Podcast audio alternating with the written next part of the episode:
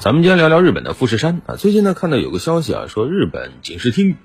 开始为富士山可能喷发做全面准备。哇，这个一看让人挺紧张，对吧？那是不是意味着这个富士山要喷发了呀？啊，记得看过不少影视作品啊，什么日本沉没啊什么的，那电影里啊，就是说啊，富士山开始喷发了，就带来极大的灾难什么的。那这个消息该怎么看呢？那实际上有没有这个消息？首先，它确实是个真的消息。按照日本专家的说法，说是要为潜在的复杂灾难做好准备，例如大地震后的火山喷发。而且实际上，这个消息呢也不仅仅是今年，早在二零二零年，当时日本政府中央灾害管理委员会就已经组建工作组，开始编制针对这个富士山可能爆发带来火山灰等等一些措施。当时呢就判断，如果说呃火山喷发了，带来大量火山灰。如果风向呢又比较凑巧的话，那火山灰甚至可能会掉到东京都市区啊。那么这是多大个灾难呢？当然说可能啊会带来道路交通的扰乱，并导致停电等等啊。所以也就是这样了啊。这个报告做的还比较细，这几年还一直在改，一直在更新。比如说最开始判断可能如果富士山喷发会有十七个城镇面临风险，现在呢更新了说可能二十七个城镇面临风险。然后也计算了，一开始可能担心是七亿立方米熔岩流出，现在判断可能更多，大概十三亿立方米流出，影响多远呢？大概四十公里啊。那么最危险哪儿呢？不是大家熟悉的东京，实际上是这个日本的富士宫市啊，就是富士山附近啊，并不远。一旦熔岩喷发，可能两个小时内熔岩就会流到这个镇的部分地区啊，还会吞没一些地方。但是呢，也就这样。那这个消息实际上。你别看标题吓人，但其实在日本国内都没有什么热度。原因什么呢？它实际上你谈本质，它就是一个怎么说呢？采购、准备防灾减灾的物资，就这么一个事儿啊，而不是说富士山真的要喷发了，只是为它做设想。富士山最后一次喷发有记载是一七零七年，目前全球的火山学家都没有发现有迹象表明富士山要出问题了尽管它还是个活火山。而且呢，就日本来说，它其实也有别的火山还活着呢啊，要关心的有的是，没有必要一定要关注这个富士山。你比如说日本的这个伊奥山啊，在南部宫崎县和鹿儿岛县那个位置，一七六八年以后一直休眠，但是呢，在二零一八年喷发，当时喷出了五百多米的火山灰啊。然后呢，在二零一四年的时候，名古屋附近有一个这个玉月山啊，当时火山突然喷发。结果导致六十三名旅行者遇难，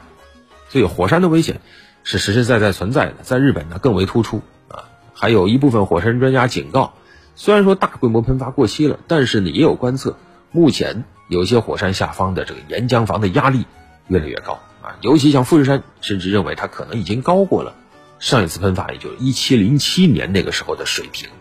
也有人曾经尝试预测啊。比如说，判断富士山什么时候喷发，上一次预测呢，应该是二零一一年，前后误差四年，但结果现在发现，对吧？已经过去十来年了，目前还没有喷发，所以呢，它是一个可能甚至是容易喷发的状态，但是绝不代表着日本警察厅这次真的是在准备它喷发。然后再进一步说，实际上富士山呢，它并不是大家想象中的那种超级火山啊，也谈不上是世界上最大的活火山，包括。历史上，富士山，你别看它是日本的标志性的一个山，但是呢，它最大规模喷发，也就是五级六级啊，实际上可能还比不过今年一月份大家关注的汤加火山爆发。汤加火山爆发呢，最后计算的喷发量是五级啊，火山灰最后覆盖的大概也就是距离火山口五十五公里左右的汤加主岛啊，并没有造成太大的伤亡。所以你想，汤加火山都这样。那富士山又能怎样呢？啊，富士山距离东京中心地区大约一百公里，距离东京都市圈还有七十公里呢，所以呢，倒也不用过度高估富士山喷发的威力。如果真要担心日本的超级火山，那可以担心一下这个九州岛，这离离咱们更近的，上面有这个阿苏火山，啊，樱岛火山，那个一旦喷发啊，判断可能会到达七级，那就比较吓人。你像富士山可能了不起啊，就看到遥远的东边里有朵火山云，仅此而已啊。至于还有人担心说富士山的火山灰呢，这个倒是可以担心，就是富士山会不会喷发出火山灰并影响到我国呢？这个是有一定的道理的，但是呢，从这个地理的角度来说也有难度啊，因为日本我们知道它处于西风带啊，火山灰要飘，它会往东飘啊，但是呢，你说能飘来多少很难啊，只有一点点，大概能飘到东北，因为风没有那么大。但如果说有台风，有没有可能呢？哎，这个就很有意思了。如果刚参参加中考、高考的朋友可能还记得，这个台风啊，要吹到日本的话呢，基本上都是从西往东，但是呢，气旋它却是逆时针的。哎，这个就是北半球的台风的特点。所以呢，一般来说，如果富山真有火山灰，它可能有一部分啊会往西吹那么一点，但是呢，超过一定距离就吹不动了。